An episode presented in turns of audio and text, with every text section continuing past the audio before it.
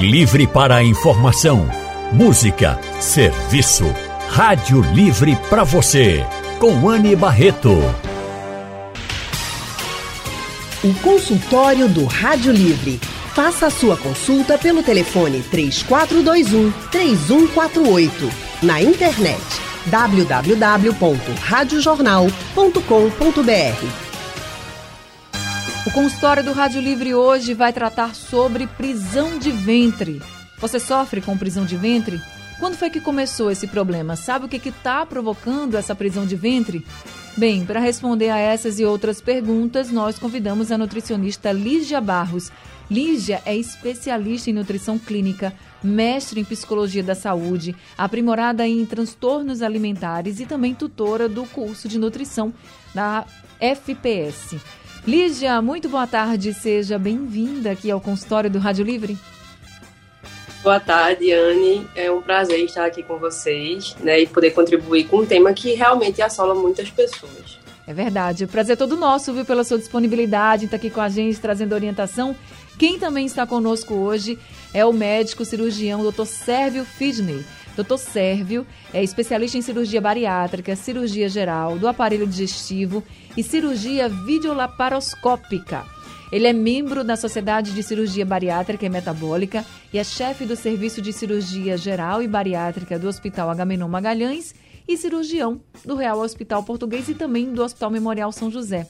Doutor Sérvio Fidney, muito boa tarde. Seja também muito bem-vindo ao consultório do Rádio Livre. Boa tarde, Ana. Boa tarde a todos. Boa tarde, Elisa. É um prazer estar aqui presente com vocês. Prazer todo nosso também pela sua disponibilidade. Muito obrigada em estar com a gente no consultório do Rádio Livre. Quero já convidar todos os nossos ouvintes a participarem também. Se vocês quiserem participar, podem mandar mensagens pelo nosso WhatsApp, o número 99147 8520. Tem também o painel interativo que fica no site e aplicativo da Rádio Jornal, que dá para participar mandando mensagens, fazendo perguntas. Fiquem à vontade. E se preferirem conversar com os especialistas, com Lígia e também com o doutor Sérvio, é só ligar aqui para a Rádio Jornal. O número para você ligar é o 3421 3148. Deixa eu começar aqui com o doutor Sérvio. Doutor Sérvio, eu sei que quando a pessoa tem prisão de ventre, ela sofre e isso pode ser causado por vários problemas. Queria que o senhor falasse os mais comuns que levam a esse problema da prisão de ventre mais, mais comuns são comportamentais, estão associados ali a uma dieta ser adequada, uma dieta com pouco líquido, com pouca água. Então, sempre recomendam ingesta hídrica de pelo menos 2 a 3 litros de água por dia, né, envolvendo água, suco, chá.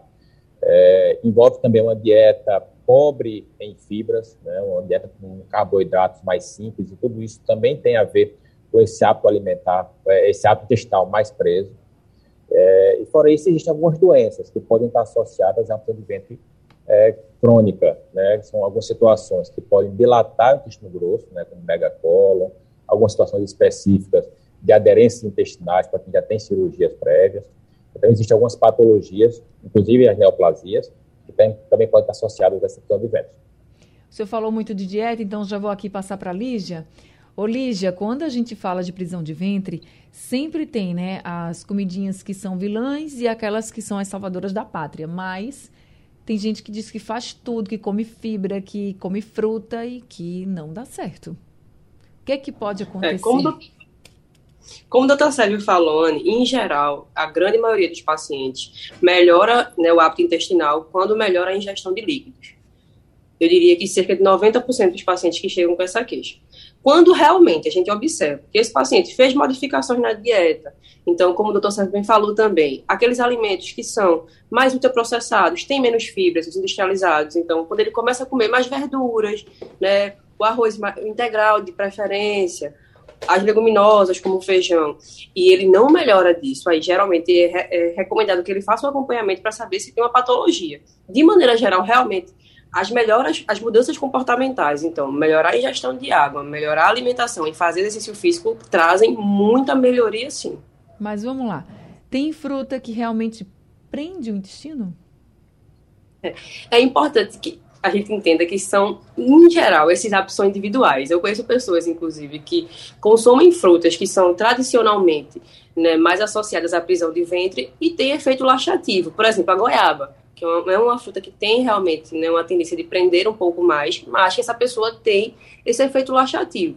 Então, algumas frutas, como banana, goiaba, são frutas que tendem a contribuir para a prisão, mas é importante que cada pessoa observe.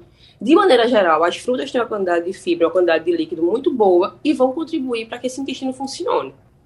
Agora, doutor Sérvio, uma coisa que eu já ouvi muita gente falar, principalmente as mulheres, é que depois da gravidez, mulheres que nunca tiveram prisão de ventre, aí depois da gravidez passaram a ter prisão de ventre. Tem alguma relação com a gestação? Existem algumas relações que não são muito bem parecidas do ponto de vista médico. Mas existe, sim, algumas situações que re causam retardo do movimento intestinal. Então, as mulheres são bem é, propensas a esses problemas hormonais, essas alterações hormonais, tem um impacto.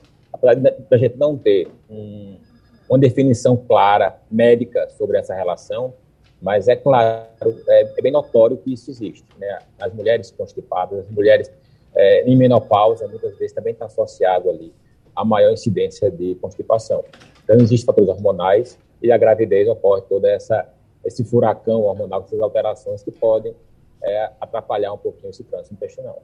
O período pré-menstrual também, porque as mulheres ficam muito estressadas, tem a TPM, né, a chamada TPM, e tem gente que diz que não vai ao banheiro regularmente, e depois que a menstruação vem, ok, vai com a, com a frequência. Tem também alguma relação, e o senhor falou de hormônio, então tem realmente essa relação ou não?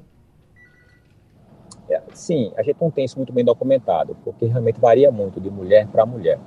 Né? Então, a gente tem que realmente ir tateando e sentindo essa rotina da paciente, essa situação dela, em que ela fica mais presa, em vai ajustar a dieta é, em determinados períodos. Né? Então, é muito comum também a gente usar alguns complementos, é, algumas, algumas medicações em de, períodos de maior constipação para facilitar isso. Né? Então, é muito comum as mulheres é, que já sofrem, eu digo mulheres porque é realmente mais comum as mulheres a constipação, nos homens é um pouco mais raro, e daí vem até um, um maior é, relação hormonal, que não é muito parecida, mas notoriamente a gente percebe essa diferença. Né? É então, existem essas medicações que a gente utiliza nesses períodos né, para é, amenizar essa, essa, dificuldade. Os efeitos, vamos dizer assim, né? Exato. Tá... Tem muita parte comportamental, né, muita questão. A mulher, ela, ela também muitas vezes evita usar o banheiro público, usar o banheiro do trabalho essa, esse costume de prender o intestino né, gera uma repercussão é, também a longo prazo. Né? Então, são as medidas comportamentais que a gente precisa ir alterando, ir reeducando. Né? Eu aqui ouvi o Lídia falar sobre as frutas, e uma, uma coisa muito comum, a gente acaba tirando a casca das frutas, né? E sempre tem muita fibra nisso, a gente vai tirando isso. O suco de laranja, né? A primeira coisa que faz é coar, tirar é a, o bago da laranja. Né? Então, aquilo ali tem um percentual bom de fibra, a gente vai, digamos assim, empobrecendo as frutas ao, aos poucos. Né? Então, deixa eu passar esse aqui. ponto aqui de relevância. É, deixa eu passar aqui para Severina, de Macaparana, nosso ouvinte que está ao telefone. Severina, boa tarde, seja bem-vinda. Boa tarde. Olha, eu queria fazer uma pergunta a pergunta para os médicos aí. Sim. Porque a minha irmã tem prisão de ventre. Ele, ela toma aquele lanchante, mas quando ela toma, ela passa mal. Aí eu queria saber se manga, se manga rosa prende o intestino. Então. E qual a fruta que ela deve comer que não prende o intestino? Então, deixa eu começar pelas frutas. Muito obrigada, viu, Severina? Lígia, manga rosa é uma fruta também, assim, historicamente, que prende o intestino? Não, a, a, manga, em geral, é uma fruta que tem muita fibra, então é importante, sim, que ela seja incluída na alimentação. E aí lembrar também, como eu falei anteriormente, não, não adianta a gente adicionar fibra na alimentação se você não melhorou a ingestão de líquidos, né, principalmente de água, porque senão você pode causar o efeito inverso. Ao invés de melhorar a situação de prisão de ventre, piorar porque começou a ter mais fibra no corpo, mas não tem um líquido para ajudar nesse movimento do bolo fecal. Uhum. Tá? Então a manga é indicadíssima. Então, ó, quando a gente fala de prisão de ventre, que as pessoas querem melhorar e dizem logo, não, mas olha, eu tô comendo mamão, eu Sim. como laranja, tomo suco da laranja, é, ameixa também está na lista das frutas assim que são maravilhosas, né, para para ajudar na prisão de ventre. Você colocou manga agora. Tem outras frutas que ela também pergunta, né? Quais são as frutas com fibras que a, ela, a irmã deve comer, né, para tentar amenizar essa prisão de ventre? Então, de preferência, como você falou, e como o doutor falou, é, não fazer os sucos, consumir as frutas in natura, porque aí a presença das fibras vai realmente estar em maior quantidade no suco. A gente tem essa perda, né, quando a gente coa e quando processa. Então, comer in natura. E in natura com casca, de preferência. Então, por exemplo, há relatos de pessoas que têm mais prisão de ventre com a maçã sem casca, né, e quando come ela com casca, consegue auxiliar. Então, no geral, né, o que eu falei é individual frutas com casca. O mamão é um laxante conhecido, o abacaxi tem uma quantidade de fibras muito boa, a ameixa, inclusive uma dica para quem gosta de ameixa é deixar a ameixa no copo, de um dia para o outro, para fazer o uso daquele líquido também da ameixa. Isso hum. vai também hum. ajudar. A gente chama até, inclusive, de coquetel laxante, né? Utilizar ameixa, mamão e laranja. É realmente bem benéfico para quem tem prisão de ventre. Então, eu estou fazendo aqui, viu, a, a, lista das frutas, viu, que você está dizendo. Ó, manga, abacaxi, laranja, mamão, ameixa. Frutas aí que tem um efeito laxante. Está aí a Lígia conversando com a gente. Agora, sobre essa questão do laxante, doutor Sérvio, o que, é que o senhor pode dizer para a irmã da Severina que toma laxante e acaba passando mal? Olha, existe uma grande gama de opções que podemos utilizar, tá? desde as mais naturais, né, as fibras alimentares que a gente pode é, consumir e, e, acrescentar na dieta, por exemplo, uma coisa que eu sempre sugiro, a gente retirar a farinha e colocar o farelo na alimentação. Então, a gente consegue comprar o farelo de trigo, o farelo de aveia, já vai acrescentar quantidade de fibra. Por exemplo, junto com a fruta, no café da manhã, no lanche, acrescentar essas, essas fibras, o farelo, a aveia, a granola, são, são coisas que aumentam a quantidade de fibra e ajudam ali a afinar o intestino. Mas Fora o... isso, existem desde o óleo mineral, são, são medicações que não têm absorção intestinal, ou seja, assim, a gente não tem uma contraindicação, não vai alterar com outras patologias. E outros laxantes, outros laxativos, né? E aí tem uma gama grande de laxativos que a gente pode trabalhar com o paciente. Tá certo, então. Deixa eu agora passar para o Jaziel de Beberibe, que está ao telefone com a gente. Jaziel, boa tarde, seja bem-vindo. Boa tarde, Ana. Inclusive, Ana, também a gestante, eu já ouvi relato que fica até com hemorroida quando não tinha, quando fica grávida também. E eu ouvi dizer que é por conta do peso da barriga. Ela fica até com hemorroida. Mas a minha pergunta é a seguinte: é, qual o mal que isso pode fazer em termos assim de infecção intestinal, ou chegar até é, aparecer um câncer, se a pessoa tem tanto prisão de vento que não consegue evacuar direito, certamente vai ficar resto de fezes no intestino. Então, deixa eu passar aqui para o doutor Sérvio. Doutor Sérvio. Obrigada, Jaziel. Excelente pergunta, né? Aí são as complicações da, da prisão de ventre. Então, tem desde as complicações é, locais, né, em relação ao reto. Então, esse esforço para evacuação associado a essas fezes muito endurecidas, elas podem tanto criar as hemorroidas, que são dilatações, são varizes, é, e essas varizes elas doem, podem inflamar, causar sangramento, quanto às fissuras, né, gera pequenas, pequenas ferimentos na região, no canal anal, isso também gera um sofrimento, gera dor, e muitas vezes gera um ciclo vicioso, o paciente fica com medo de evacuar porque está doendo, e aí é, ele prende mais o intestino, e aí, muitas vezes, a gente precisa procurar o atendimento médico para a gente poder orientar de forma adequada. Mas também tem relação com outras doenças.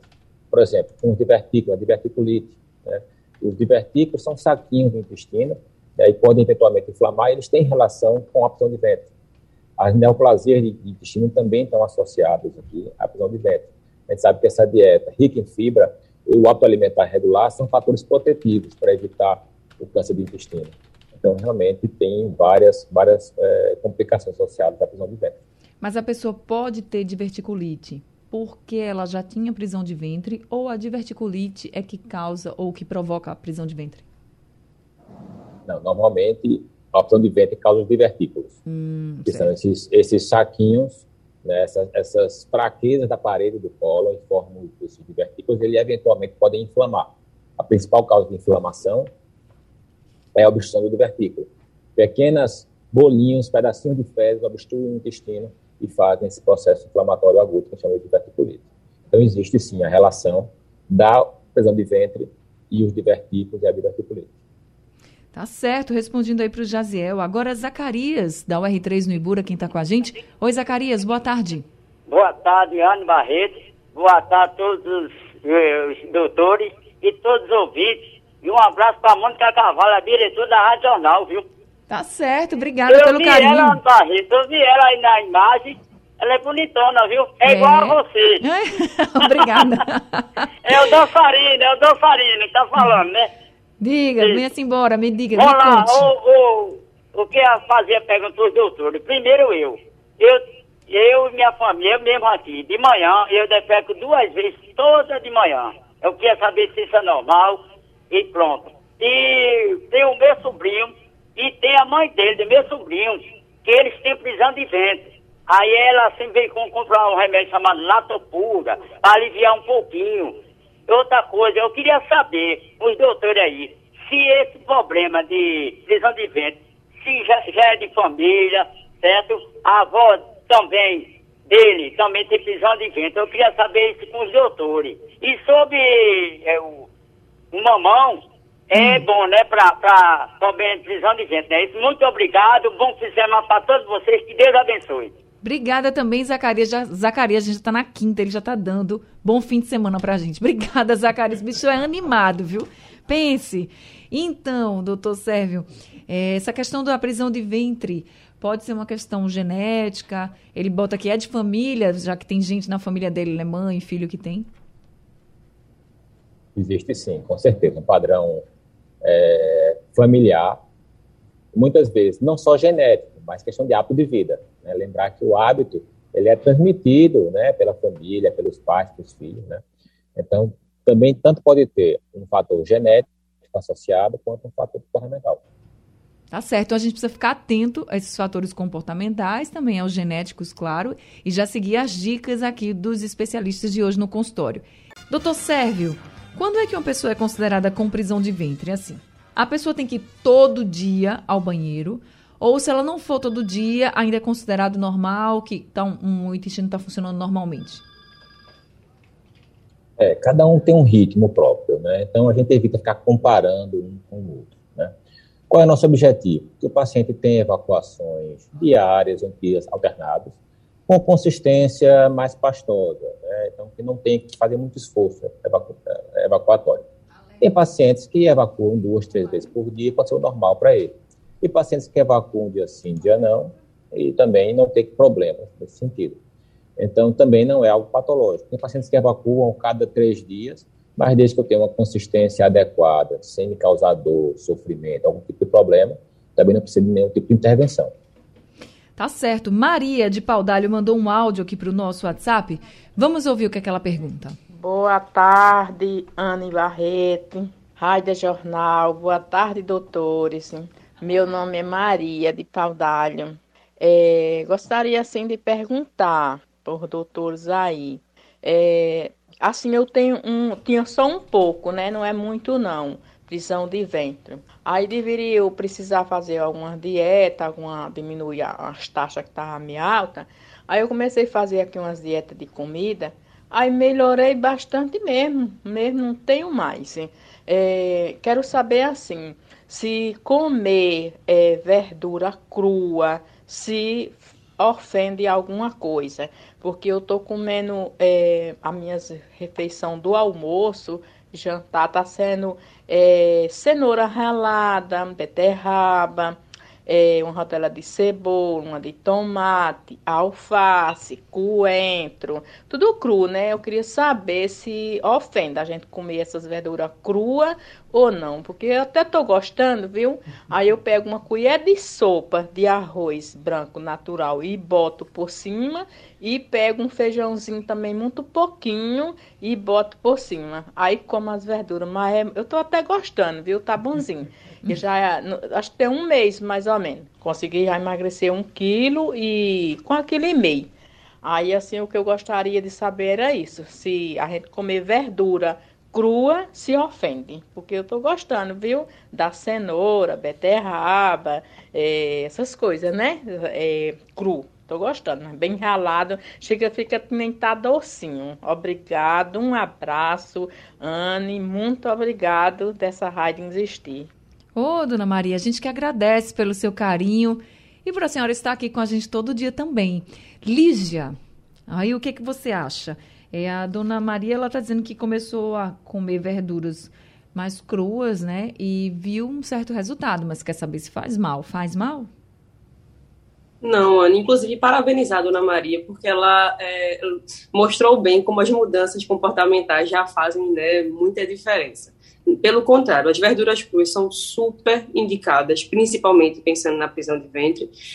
o único cuidado que eu peço que ela tenha é realmente com a higienização, que esse vai ser a grande questão. Então, higienizar bem essas folhas, deixar de molho por 15 minutos com hipoclorito, né, e de, para depois fazer esse consumo, mas de maneira geral, não tem problema nenhum, pelo contrário, ela está super certa. E pedir que ela tenha cuidado também, né, em relação a fazer essas dietas, como ela disse. Então, pensar em melhorar a alimentação, não necessariamente restringir tudo. Tá certo. Agora, para quem tem prisão de ventre, é melhor comer a verdura crua ou tem gente que não gosta, aí vai passa para os legumes, mas aí os legumes já são cozidos. Você acha que perde alguma coisa se for cozido, por exemplo? Perde alguma fibra se for cozido? Veja, cozido vai perder sim.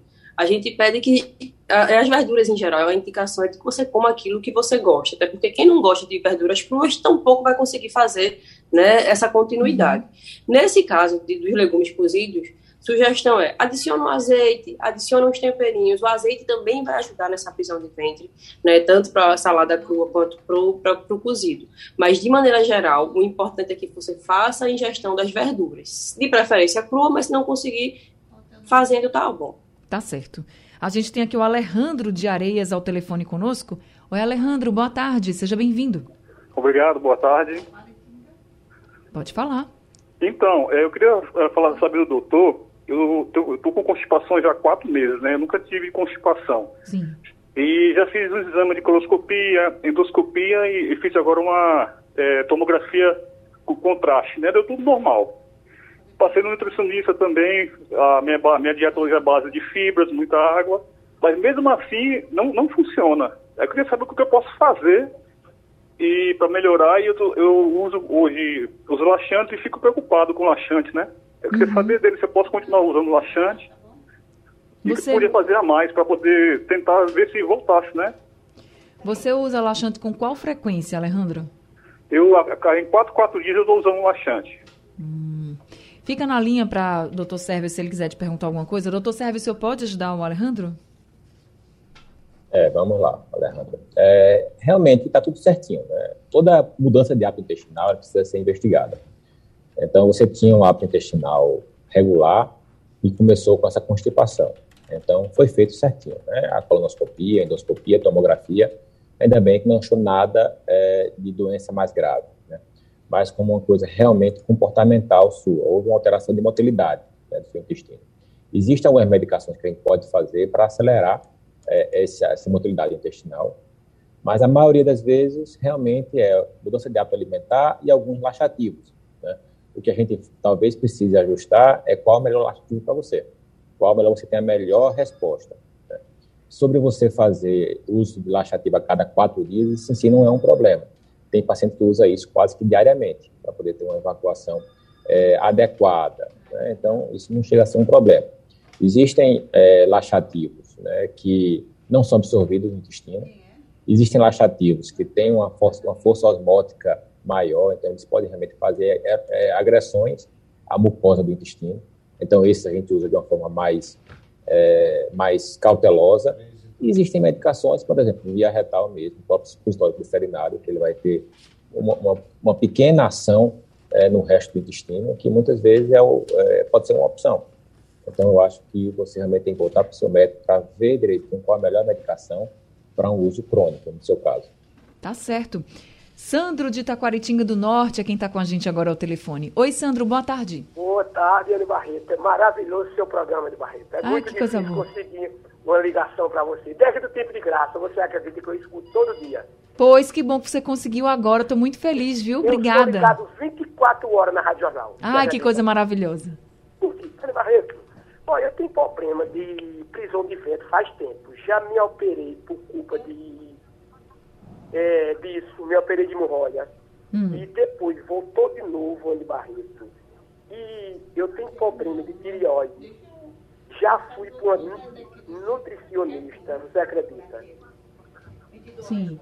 E não conseguiu. Você tá entendendo, Barreto? Tô, você já se operou, mas já voltou à prisão de ventre. por causa disso, minha querida. E outra coisa, fui uma nutricionista e eu não vou, bebo mais de 3 litros d'água por dia. Hum. Agora eu fazia uma coisa muito errada. Eu comia muito cuscuz. Hum. E parei muito cuscuz. E hum. como muito massa. Eu gosto muito de massa. Você está hum. entendendo? Entendi. De 3 em 3 dias, dois em dois dias, eu tenho muito medo de voltar a minha hemorroida. Eu tomo laxante. Eu queria saber se isso prejudica de minha saúde. E muito você você quer saber, é, Sandro, deixa eu só ver se eu entendi a pergunta. Você quer saber se o laxante prejudica a sua saúde? Na frente. Ah, certo. Porque, olha, mesmo eu fazendo essa dieta, hum. comendo muita fibra, como papo de, de aveia, boto hum. dentro, é, vitamina, bota aveia dentro e ainda não vou no banheiro. Você acredita, minha querida? Entendi. E você está indo no banheiro de, em quanto, quanto tempo? Dois em dois dias. Entendi. Você acredita? E eu caminho todo de 8 quilômetros, você acredita? Tomo mais de 3 copos, mais de 3 litros de água por dia. É difícil, né? Poxa. É difícil. É muito ruim, minha querida. É muito Não, ruim. eu Jesus sei. Jesus abençoe vocês, estudem aí o doutor. O tá senhor também, viu? Espero que o senhor melhore. Vamos então passar aqui para os doutores que estão com a gente. Obrigada, Sandro, pela sua participação. Muita gente preocupada, doutor Sérgio, se laxante com uso crônico vai trazer alguma repercussão para a saúde mais na frente. Pode ser que traga ou não? A maioria não, A maioria tem ação local, realmente. Uhum. Né? E principalmente quando a gente usa esses, esses laxativos mais à base de fibra, estimulando o intestino, eles trazem benefício, né? No momento que eu faço um laxativo desse, que é a base de fibra, farelo de aveia, farelo de trigo, até mesmo né, o óleo mineral, quando eu trato a constipação, ele traz benefício para a saúde do paciente. Então, não precisa ter muita, é, muita precaução com o uso dessas medicações, tá? É mais danoso ter a prisão de ventre, né? É, é, realmente causa mais dano para a saúde do paciente. É, é claro que o ideal para a gente era ter uma, uma, uma evacuação regular sem usar medicação, né? Claro. E aí a gente vai precisar, talvez, fazer alguns ajustes na dieta, porque muitas vezes o paciente acha que está fazendo tudo o que pode, mas quando a gente vem para o médico, vem para o nutricionista, a gente consegue ajustar o detalhe. Por exemplo, ah, eu não consigo ficar sem comer o pão, então vamos trocar aquele pão né, da farinha branca para um pão mais integral, um pão mais rico em fibra. Né? Eu sei que são alimentos que têm um fator nutricional melhor, mas também agregam um valor, um custo maior. Mas é, hum. quando a gente colocar numa balança, né, o, o, a melhoria do hábito de vida, a questão de você tirar essas medicações que você precisa fazer, né, colocar numa balança, talvez, até do ponto de vista financeiro, seja vantajoso. Né? E lembrar bem que a atividade física, né, foi bem falado aqui, é um dos melhores fatores nossos para ativar e acelerar o intestino. Então, os pacientes que são mais é, acomodados, assim, são mais, é, não, não praticam atividade física, também tendem a pressão de ventre. Tá certo. Deixa eu passar aqui para o Paulo do IPSEP, ele que também está ao telefone. Oi, Paulo, seja bem-vindo. Boa tarde, Anne Barreto. Boa tarde, doutor, nutricionista. Anne, eu era viciado em comer pão francês, tá entendendo? Sim. Estava ficando inchado. E parei de comer pão francês, macarrão também. E o pão francês me estava me dando ritmia no coração, doutor, o excesso de massa. Hum. Aí eu gostaria que a nutricionista falar sobre a castanha, né? E hoje eu estou comendo um pão, um pão de hambúrguer, que tem castanha, nozes, está entendendo? Sim. E graças a Deus fiquei melhor, viu? E você tinha prisão de ventre também? Ou tem? Tinha, pouco, né? Como eu comia muito pão francês, né? E também cuscuz, macarrão. Aí eu parei de massa Graças a Deus perdi uns quatro, graças a Deus hoje estou bem, tomando muita água, né, doutor? Tá certo, Paulo. Muito obrigada, viu, por trazer aqui o seu depoimento para a gente. Lígia, é, alguns pontos que me chamaram a atenção aqui, tanto do Sandro quanto do Paulo, a questão do cuscuz.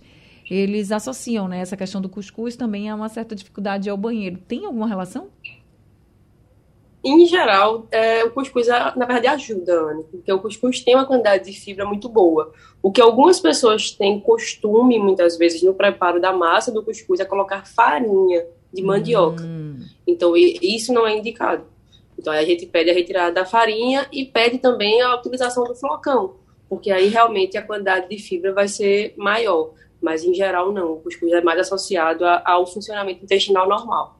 Quando ele fala aqui da castanha, ele, ele pergunta também se a castanha é bom para essa questão da prisão de ventre. E é legal? Muito, muito boa, por dois fatores. A castanha vai trazer as, as fibras e também vai trazer uma quantidade de gorduras benéficas para o organismo. E essas gorduras também vão estar associadas a essa melhora. Então, a castanha tem muitos, muitos benefícios. Na verdade, toda aquela família das castanhas, né? As castanhas, castanha de caju, castanha de pará, nozes, amêndoas de maneira geral, são bem benéficas. Lígia, e com relação a álcool? Tem gente que diz que depois que passou a consumir álcool durante um tempo, né, por algum tempo da vida, percebeu algumas mudanças no corpo, uma delas é prisão de ventre. Tem relação o álcool? É, em geral, o álcool ele pode acelerar o funcionamento intestinal e a longo prazo ele também pode contribuir, mas isso é de maneira muito individualizada. A questão do álcool que a gente geralmente pede, né, é porque o álcool vai interagir em relação aos nutrientes. Então, pensar que você está querendo fazer uma melhoria comportamental, então reduz um pouco a quantidade do álcool, porque aí isso vai ajudar. E algumas pessoas têm mais sensibilidade a tipos diferentes de bebida. Então, tem pessoas que têm mais desconforto quando fazem uso, por exemplo, da cerveja, porque relatam maior fermentação. Então, uhum. é bom analisar e também ver essa questão da quantidade. E aí, quando você fala, fala de colocar mais fibras na alimentação, até o o doutor Sérgio falou, ah, a gente bota é, aveia, né, no, numa fruta. Os ouvintes também colocaram aqui aveia no mamão, em, em, algumas vitaminas também colocam aveia. Mas quando a gente fala de fibra, normalmente a gente fala de aveia. Tem outras, outras, outros farelos, outras farinhas, assim, que a gente possa dizer que também tenham muitas fibras e que a gente pode utilizar, que vai ajudar também para quem tem prisão de ventre? Sim, é, como o doutor Sérgio falou, a aveia é extremamente importante e além do custo-benefício, ela é super fácil de encontrar e tem uhum. um valor bem acessível. Tem a linhaça, que é extremamente boa. Eu costumo indicar as sementes, que geralmente a gente descarta, até por falta de conhecimento, mas, por exemplo, a semente de abóbora, que pode ser assada e tem um sabor bem gostoso, pode ser bem importante para acrescer fibras. Então, de maneira geral, é, são coisas que podem ser utilizadas. A granola, por exemplo, como ele também falou, né? E aí com a granola só tem um cuidado em relação àquela granola que é mais adoçada, mas ela sim vai ter muitas fibras. Então, é sempre pensar assim, é, eu consigo comer a fruta com casca, já é um ponto de aumento de fibras. Eu consigo colocar alguma coisa, então linhaça, né, chia, alguma semente, que possa ser mastigado e, vai, e isso vai ajudando. E aí, por exemplo, nas saladas cruas, as sementes são excelentes, além de dar um saborzinho bem legal junto com o azeite. É isso, gente. Nosso consultório está chegando ao fim com essas dicas importantíssimas de Lígia Barros, nutricionista, aqui com a gente. Lígia, estava com saudade de você, viu? Obrigada por ter voltado ao consultório, viu? Também com saudade, Ana. É sempre um prazer estar aqui com você nesse programa maravilhoso e com esses ouvintes que são super queridos. É isso. Muito obrigada também o doutor Sérvio Fidney, que está aqui com a gente. Doutor Sérvio, muito obrigada pelas orientações e volte sempre para o nosso consultório. Eu agradeço, agradeço. Estou sempre disponível. O telefone do consultório do Dr. Sérvio lá no Hospital Português é o 98564 1331 e no Memorial São José é o 3003 3230. Obrigada a todos os ouvintes que participaram com a gente. O Rádio Livre de hoje fica por aqui. A produção é de Alexandra Torres e Samuel Santos, trabalhos técnicos de Big Alves, Edilson Lima e Sandro Garrido, no apoio Valmelo. Sugestão ou comentário sobre o programa que você acaba de ouvir, envie para o nosso WhatsApp 99147 8520.